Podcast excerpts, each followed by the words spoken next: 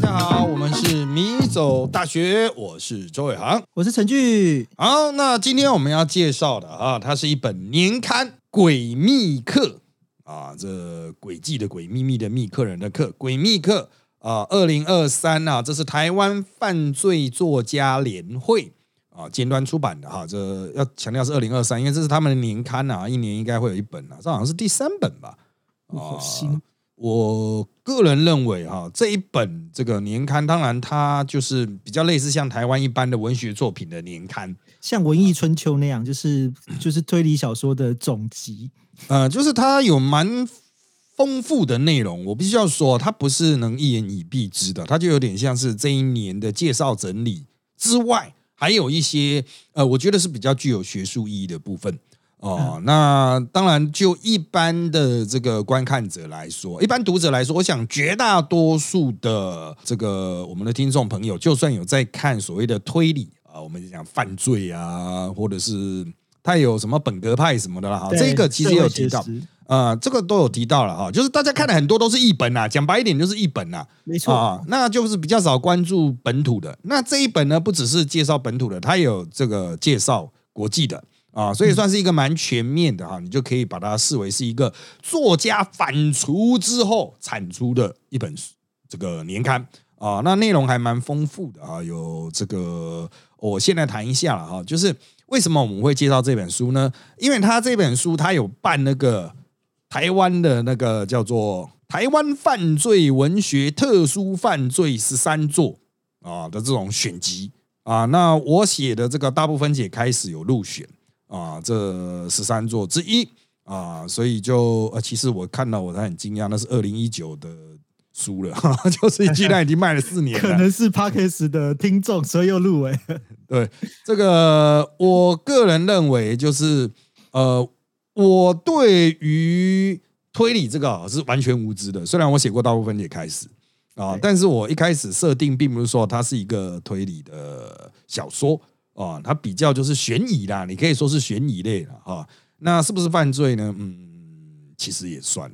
啊，就是毕竟。那个故事的主轴是吊枪机啊，哈，到底是被偷走了还是遗失啊？不管是遗失偷走，他妈都有问题啊！学长这个部分很像，其实学长不不知道，你写的方法很像那个东野圭有一有一本小说叫《是谁杀了他》，嗯就是最后的开放结局什么，到现在还是推理小说界的经典，因为没有人可以创造出这个。但是学长的这个笔法跟这个描述方法，我都觉得哦，学长可能没看过这部作品，但是真的就是非常像那样的方式。嗯，不过我要强调，这个作品大部分也开始哦，它并不是我个人独立完成的啊，它牵涉到群策群力啊。在介绍这本年刊之前，我先讲简单讲解一下我之前写的《大部分解开始》这一本书哈，它描述的是一个真实事件真实故事改编啊，然后呢，它就是一个国军的单位啊，掉了一个枪的部分。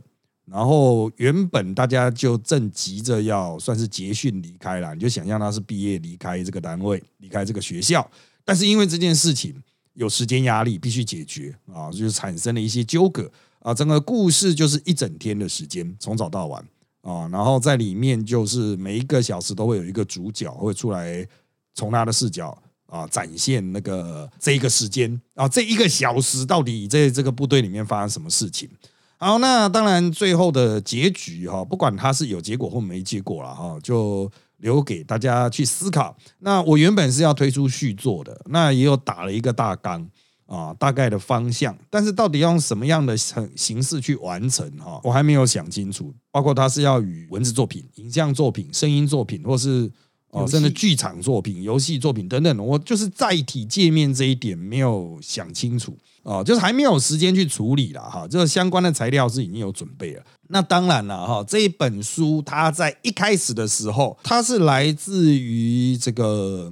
呃，算是文创公司的支持吧，它就是鼓励我把这一个写出来啊，把它从一个嘴巴讲的故事转变成为一个小说，所以。呃，它在成书的过程有经过非常多次的修正啊、也就是剧场人还有电视节目啊、电视连续剧的制作人、制作团队，他们有不断提供我意见，告诉我去怎么修。啊、我非常感谢他们呐，哈、就是啊，这个给予我一些非常重要的参考，因为我本来是对于剧作这件事情是没有概念的。啊，所以大部分解开始的原始版本哈啊，早期版本应该讲早期版本，它其实就是剧本啊，是可以演的啊，就是它有场景，有大量的对话。啊，然后还有一些人物特质的那种展现描绘啊，甚至当时都已经进入到这种。啊，就是双向，就是选角，他们会去对拿照片去真人的照片，因为他真实故事，他们会拿真人的照片去找角色，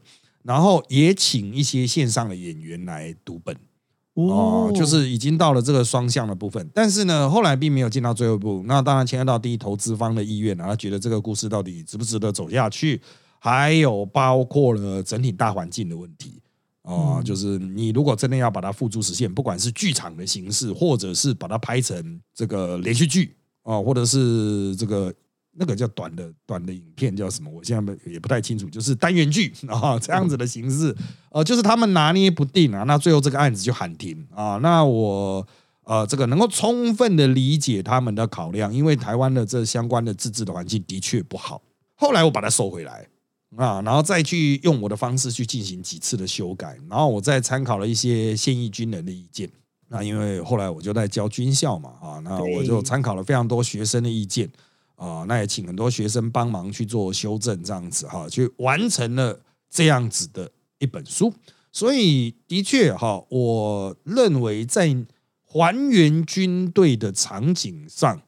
哦，我应该是国内其他相关小说里面花最多时间的啊！我要去还原到二零零九年那时候的国军的很多情境啊，一草一木啊，一枪一弹啊，我都尽可能的让它精准啊。那当然，你要说它是一个小说纪实或者是什么哈，我。都是持开放的态度。你要去评价这是一个悬疑小说、去犯罪小说或推理小说啊，我也都持开放态度，我也接受各式各样的批评。所以能够被这个年刊选为这个就本土啊特殊情境的这个犯罪的十三座，我是非常感谢的哈。因为我看一下其他入选者，干好像蛮屌的，好像是人家写的都好像很屌，因为也有静文学，也有皇冠的哈，还有硬科的哈，狼龙喜。大社哦，不是我们这种啊，这种小咖咖的啊，不是你是政治的大咖，但是推理的新手。对啊，就是人家这个是大咖的哦，这种大大社出版社啊，经过层层审核出来，跟我们这种自己做自己爽的有很大的落差了啊。好，那我们再回来看到这一本年刊，那其实它里面有蛮多的书评的啊，包括这个特殊犯罪十三座，每一本它都有一个书评。然后呢，他在前面那边哈也有蛮多介绍作品的啊，什么啊国外的一些奖项啦啊，然后得奖的小说啊，他都有写一些简短的书评。其实像我们做学术研究的人都要写书评啊啊，可是就会有一个坏习惯，就写一写都很学术嘛啊。第一，先介绍本书梗概。呃，第二挑出亮点，第三进行批评，第四进行收纳。这我就讲一下了，就是我人生那个被退稿的书评，我记得是被书评退稿，而且写的是亚斯多的逻辑。我那时候被退，我超不满的。然后整个编辑部还跑来写信给我说，你只是因为选错了那个投稿人，然后就是下辈子再来投教。我真的超气，我觉得书评被退稿真的是很扯。呃，书评哦，我必须很残酷的说，有蛮多期刊的书评，一个一期是一篇。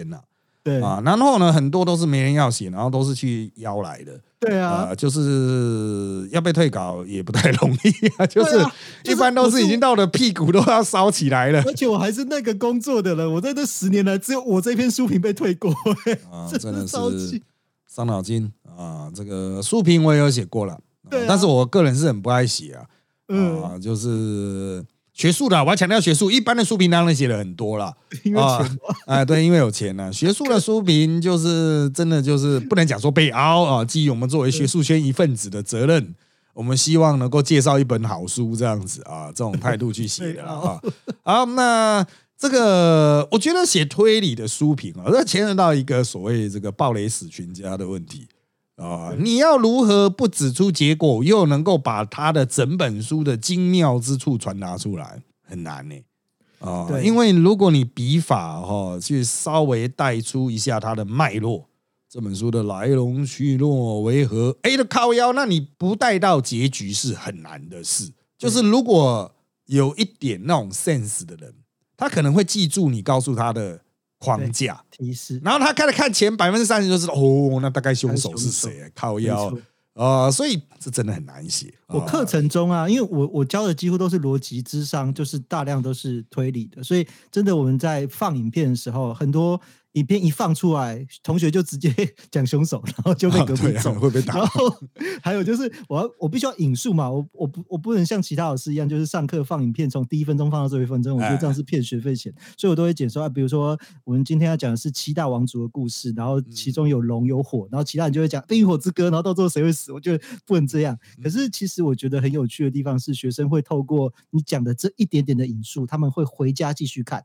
然后还会把它看完。就像我说的《权力的游戏》，他们可能是。我上课放二十分钟，那那他回家就把八集都追完，所以我觉得这书评这个这一本书，就是我原本以为说诡秘课，因为之前有一部电影，可能学长不知道，叫做《秘密课》。但是它实际上是一个蟑螂的故事，所以我知道它不是蟑螂，它是一个大蟑螂的故事。对，因为我收到这本书的是，它是唯一学长寄过来交锋的书，所以我怎么怎么样都不想打开。我觉得又是一个大蟑螂的故事。然后后来这一周还是啊，工作打开发现哇，竟然是推理的那个期刊，就好像我不知道大家有没有听古典乐，就是有所谓大花古典评鉴，它是弃而出的，就是把所有历年来所有古典乐哪个指挥家哪个乐团，然后给五星评。价是最好的啊！对我先暂停一下，他们有出 CD 了。啊，他们就是会出什么大花、什么三星什么的啊，我记得对对对对，就是已经很久了。好，继续，哎，继续。所以我会觉得说那个超有趣。我就是在听古典乐，我那我知道那时候疯狂到我的硕论什么都在写古典乐，然后还被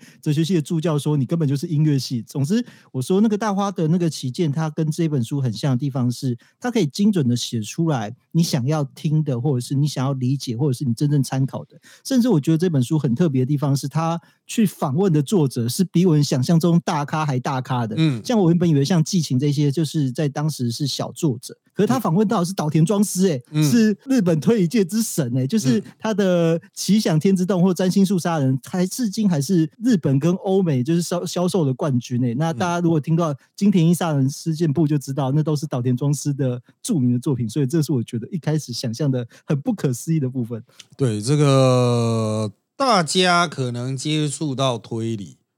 可能真的是柯南之类的，或者是在更早年纪大一点的，可能是就日日本式的啦，啊，就金田一的漫画啊，这样子。对，那我个人的角度出发，就是因为我们从小受到这类型作品的，也不能讲渲渲染啊，或者是驯化，我们已经很。根深蒂固认定，就是所谓的推理或者是悬疑，大概就是会走某一种模式啊，那就是那这个就是已经变成像基因一样的部分了啊，那也变成我们内化内梗，就像从小看金庸或从小看倪光的人，就觉得干一切都是外星人干的，没错，就是啊，反正到最后面就外星人收掉了，对啊，就是送神，它就是一种啊真正的命啊，就是真正的迷因的意思了。啊，就是这些人的作品，因为他太过的普及，太过的成功，已经变成我们生命脉络的一部分，而不为我们所知。哦，我们就成长在这样的 context 啊，脉络啦，语境之下。啊，那当然啊，你拥有这样子的知识，你再去，或是拥有这样的基底，你再去看这些，你可能会觉得说，哦，大概就是这样吧。但实际上，其实他们还是蛮值得深入研究，他没有那么样的浅啊。好，那当然在这本书里面有提到，像他有一些专访啊，涉及到这个改编、改写、商业化。啊，那他有说，他就举一个作品叫《我在犯罪组织当编剧》影视改编座谈会的这一个相关的内容。其实我认为哈，就是如果你没有接触过这种相关产业的哈，还真的蛮值得一看。因为我是有经历过，哦，就如我刚刚前面的描述嘛，我有经历过这整个变来变去的流程啊。那其实这个故事我讲很多次，在这边再讲一次，就是一开始的时候，我们写大陆分解开始是没有女角的，全都是男的。女的真的就是花瓶啊！那我交上去给制作人的时候，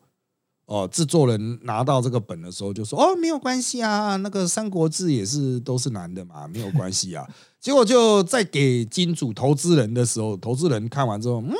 为什么没有女生呢？马上所有人都改变说法，制作人说：“对呀，怎么没有女生呢？那就来加个女生吧。”哦，就是哦，这个。因为我们都是出来做生意的，所以我能够充分的消化这件事情，我都把它当做是趣谈。所以我们后来紧急加了一堆女角啊，甚至会到最后反兵为主，反而以女角作为轴心向外开展。DLC 的概念，对啊，就是越加越多哈，越来越复杂，就是它会有很多剧情要素。呃，那其实我也从他们身上学到很多，比如说，虽然故事是一天的，但是我可以把一个月发生的事全部浓缩在一天，它就会非常精彩嘛。啊，不然当兵那一天干妈的不就是一天吗？很难发生多屌的事。希望对啊，但是如果你把一个月的事情浓缩到一天的话，那就非常有趣啊。就他有教，他们有教我一些技法。哦，就是你要如何去呈现那种剧情张力这样子啊，这个我是非常感谢。所以，当很多人认为说我们创作就是要在自己的田地里面好好耕耘的时候，其实我认为跨界的交流非常的重要啊。这些人不见得合作能够成功，但是他可以给你很多的养分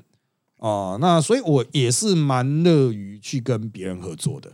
哦，就是去看看人家怎么做事。啊，就是跨入别的领域。那因为我来自于传统媒体，那我也在新媒体。每次如果有跟其他新媒体人的合作的时候，我都会去看一下他的设备，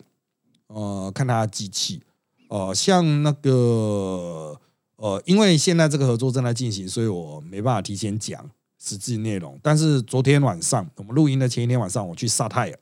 啊，那萨泰尔的就蛮多机器嘛。那到现场当然就是注意哦，他的机器是怎么样。他背景是怎么做？他们怎么去产制出一个作品？啊，我觉得就是虽然表面上就是一个呃很简单的合作，呃很短的合作，但实际上我们可以从他身上学到很多，知道人家怎么做事情，甚至知道他们公司是怎么运作的。哦，那回归自己的生产，我觉得是很有帮助。就是哦，了解人家呃大公司是怎么做，那我们小资本应该怎么做？哦，那如果是个体户。又应该怎么去做，才能去做出这样子水准的东西啊？好，那在这个作家访谈，刚才我们提到作家访谈的部分啊，除了导演装置之外，有很多其他的作家的访谈啊。那我觉得在这一部分哈，其实因为它有很多是对谈式，所以有很多 l i l i c o 的东西，但它里面强调一个观念，我觉得是很多内容生产者都应该学的，也是我们不断劝勉硕士研究生的。哦，硕士级研究生经常会犯一个错误，就是他会想把他的硕士论文写到完美啊，写到世界第一等啊，但是我可以很肯定的跟你讲，根本不可能。对啊，这个一开始就应该抛弃这个观念。这要提一下，学长一直教我们的，就是我一开始遇到学长是学长博二吧，然后那时候学长就说硕论就是烧那个烤肉的时候拿来烧生火用的，所以我们就抱持这概念写完我们的硕论。嗯，就是真的不要气球，他会什么旷世作品，老师一定会，你的指导教授一定会给你很大的压力啊，就是说哇，你要把它修到好，但他心中很清楚知道，干你写出来的一定很烂啊，所以。啊，你要先知道这件事情，才能消化这件事情。你在硕士阶段要学的就是论文格式怎么走而已，一本论文的产制流程是这样，你摸清楚就好。你不需要去挤出什么多伟大的内容，没，不可能。如果你硕士阶阶段就能写出很伟大的内容，就代表你这个领域的其他人都是 shit 嘛？就是看你写到博士居然会输一个硕士的论文，这很奇怪啊。啊，所以我觉得硕士很认真，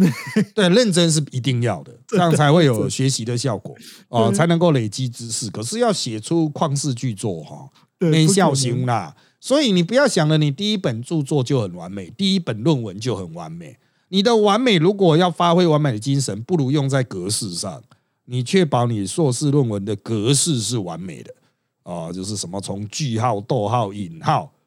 啊，那个排版啊，或者是引用注释的啦，这种技术细节尽其完美啊，我觉得这是一种自我要求，建立职人精神之必要。但是除了这种我们所说的技术层面之外，再来是内容层面真的很难啊。所以在这个访谈里面，就有一个作者他有提到了啊，就是哦，就是不要一开始就想把第一本写的很完美。哦，现在我补充一下，嗯。就是我在大概两二零二零年左右吧，我收到武南的一封信，因为武嗯。南是一直都是跟我指导教授吴坤儒老师合作，嗯。他收到说，因为他看到我在福大开师学开了十年，就是戏剧推理的评判的这堂课，然后他希望我帮忙翻译一本书师学的书，嗯。那我当时就觉得很很骄傲，因为我老师的出版社，然后我这样翻就好。但是后来遇到太多事，真的太惨，然后我没有完成。可是在，就是在完成这本诗书书的时候，翻译的书的时候，我真的觉得就像学长刚说的一样，就是那是美国教授跟我一样开师学，然后他上课讲义，所以他的那个内容其实是学生的那个逐字稿，就是超难的，他都一直在讲一些神秘的什么劳勃与哈台之类的那个卡通，那都太老了，我根本不不知道。所以那时候在翻译的时候真的很痛苦，就是要一直去找出他讲的这些事例，然后再来就是明明是一个很简单的希腊文，比如说 mimesis 是模仿。可是这个教授却可以用大概八种不同的语言去介绍这个，那你在翻的时候你就很痛苦啊！你现在到底在讲什么？所以那时候真的是翻到真的是人生失去了希望。但后来我真的想开，我觉得啊，算了，就是真的就是把原本的呈现，而且真的就是做完以后，因为后来这本书交给了台艺大的艺艺术学教授，不知道后来出有没有出来。可是我觉得真的是在完成这个书的时候，跟原本大学教课是完全不一样。因为大学教课就是我们讲对的事情，然后学生你要做什么就好。可是真的要完成一部作品的时候，那个严谨度跟那个思考的方式，会真的改变了我接下来的上课方法。嗯，这个一个词哈，一个原文，比如希腊文，对它用大量的不同语言的对等对义词去做解释哈。对哎，这个在哈佛系统真的他妈超流行哎、对，超痛苦。我不知道你那老师是哪一个系统出来，可是我跟哈佛系统老师来的时候，干他们都是真的超爱这一套，所以我们上课的时候，每个人会的文不同嘛。啊，他就说啊，你讲希腊文，你讲拉丁文，你讲英文，你讲德文，然后另外一个懂阿拉伯文讲阿拉伯文的这个词的意思啊，那大家再把各自的意见整理起来，就会形成一个课了，就是他们的作品的产出就是这样。然后哦，你就会了解哇、同一个概念在这个语言的流转的过程中发生了这样子的演化，这样子它会有一个时间轴，然后你就会对这个概念有蛮圆融的了解。学长修过彭文林教授的课吗？彭文林有啊，他他就是这样子的人呢、呃，可是我在这边不是这个。我不是彭文林老师的课上学到的，但是我知道他会有这一套，对 对。啊，我有上过他的课啊，对。那很很很年轻的时候啊，那呃后来我是在其他的哈佛的老师那边哦，每一个都都是这样啊，啊对。每一个都是这样子。那他自己也许不懂这个文，但他会请教你在你熟悉的那个文中是什么意思，比如甚至到日文，日本怎么去传传达这个概念这样子哦。那我觉得这也是一种有趣的方法啦，就是毕竟语言它是有很大的魔力的哦。当我们看到一个词的时候，其实这就牵到又牵到翻译的问题哦，就是它在原来的那个语境中是那个意思，你要怎么把它翻译的很漂亮，很难呢、啊。我自己也有在做翻译工作啊，啊，我翻了两本书啦。啊，那这个有一本市面上是买不到的啊，因为它是真的纯学术书，绝了就绝了这样子啊。那另外一本是那个深哲学与大学啊，那我是把它放在那个 Press Play 迷走大学的课程赠品啊，我有去谈那一本书啊，是由我跟 Josefina 完成的啊。所以如果你有买 Press Play 的迷走大学的任何一个课程产品，你都可以看得到啊，都可以看到那个。呃，这个神哲学大学就是我对我的那一本翻译书的从头到尾的讲解啊，它就是天主教哲学简史了。要翻多久啊？因为我看它好硬哦。呃，我已经忘了，大概差不多前后差不多几个月吧，一年。对啊，因为他开给我只开半年，然后就是他的那个审核什么，都觉得哇，这真的太硬了。这是正常的，要除非是专职，就是翻译者，像我们大学教授的时候，根本不可能会有那个时间去对翻完那个。对，啊，不然就是叫 Chat GPT，不行啦，叫 Chat GPT，你帮我搞定这个，不行。写的好一点哦，我付你一个一个月九十九块，你给我翻的好一点。好，那我只能说了哈，拉回来这个主题就是。他的访谈里面有作者提到，很多人写小说第一本就想要尽善尽美，你想希望放很多的技法哦，但是我觉得说你还先写一个东西出来再修改了哦，先写一个大概像的东西，你不需要让它极致完美。那你第一个作品出来之后，它不够完美，你会，如果你愿意追求卓越，你会感受到它的不完美，然后你会知道怎么修。如果你一直都在骑驴找马的话，你到最后你会一事无成哦。所以我大部分也开始，我不认为它是一个呃 perfect 的东西，大概就七八十分。但是我觉得它已经差不多可以出来了，我就把它出手。那如果要让它更完美的话，我们可能透过第二本啊，或者是之后再来用什么样的形式让它呃更朝我的理想前进啊。所以所有的文本啊，就是所谓的 text 的内容哈，它其实都是在。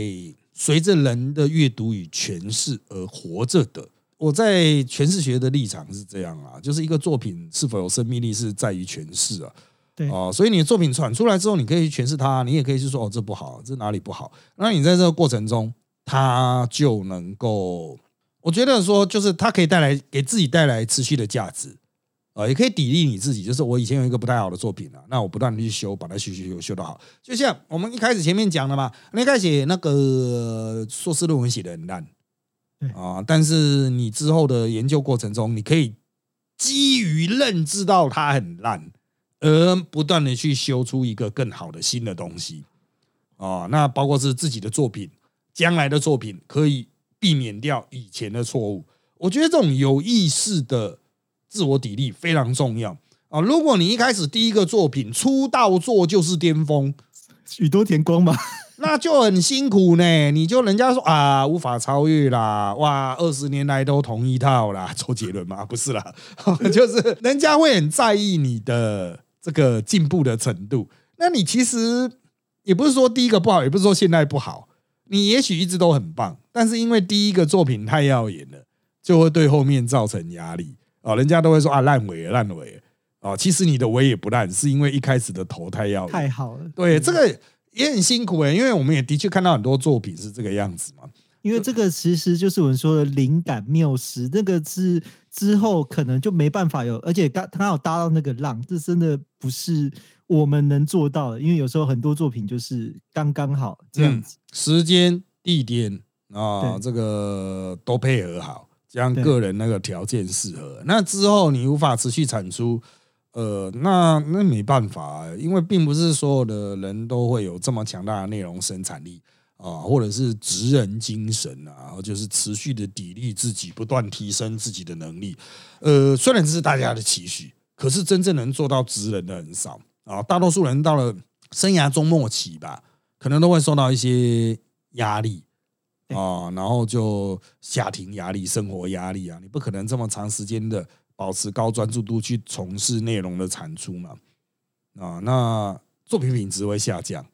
那一旦被人家批评就更下降。所以，呃，真的是创作真的是一条辛苦的路啊。那啊，我就延续我刚才讲的观点，其实阅读本身也是一种创作哦，就是。不是真的，对于推理啊，或者是这种犯罪小说啊什么的哈，你阅读的过程，哦，甚至其他的小说、散文作品，你阅读的过程会有自己诠释的过程，那也是一种产出的过程，只是你有没有把它记录下来而已。而且它比较像是某种像我课程说的剧场效应，就是你走进了这个剧场，你在参与的是你看到这个角色面对的抉择的时候，你可能会比他更伤心，比他更难过。而且你在思考你要怎么做的时候，就算你到最后选的路是跟主角不同的，可是你在那瞬间，你已经活过了别人的人生。哎，对，就是。其实任何的作品都有这样，任何的内容都有这样的效果啦，哦，都可以成为你站上去他肩膀的巨人。对对对，啊，只是你要不要真的去进行这种反刍？因为这是一个很内在的过程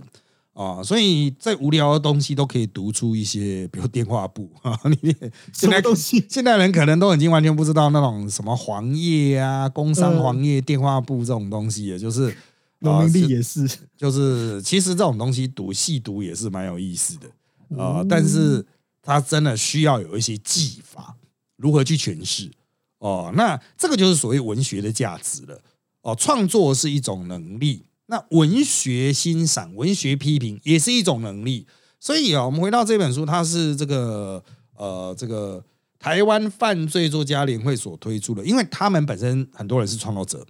那很多人也有文学批评欣赏的能力，所以。这一本哈算是他们在阅读了大量作品之后所产出的一种自我的反刍。那你可以看看有技法的人啊、是怎么样啊、去认知自己的作品，认知别人的作品，然后再产出一些具体有内容啊、能够影响别人的东西啊、因为大多数时候就是放在我们心里嘛啊、可是像这样子的这种年刊呐、哈。哦、就是算是大家这个小圈圈啊、一整年的成果报告啊、我觉得是蛮值得一观的啦哈，也推荐大家去找来看啊、因为它有封膜啊、所以可能真的是要 真的不是蟑螂的书，呃 要它还全部黑色的。要去那个图书馆，或者是直接买一本来参考了哈。那我们再讲一次，它叫《诡秘客》，诡异的诡，秘密的秘，客人的客啊，二零二三啊，那它是由台湾犯罪作家联会所推出的啊，尖端出版。好，那因为时间关系，我们今天这集就到这边喽。还有很多内容我们没有提到呢，就交给你自己去看喽。那就这样吧，拜拜。拜拜。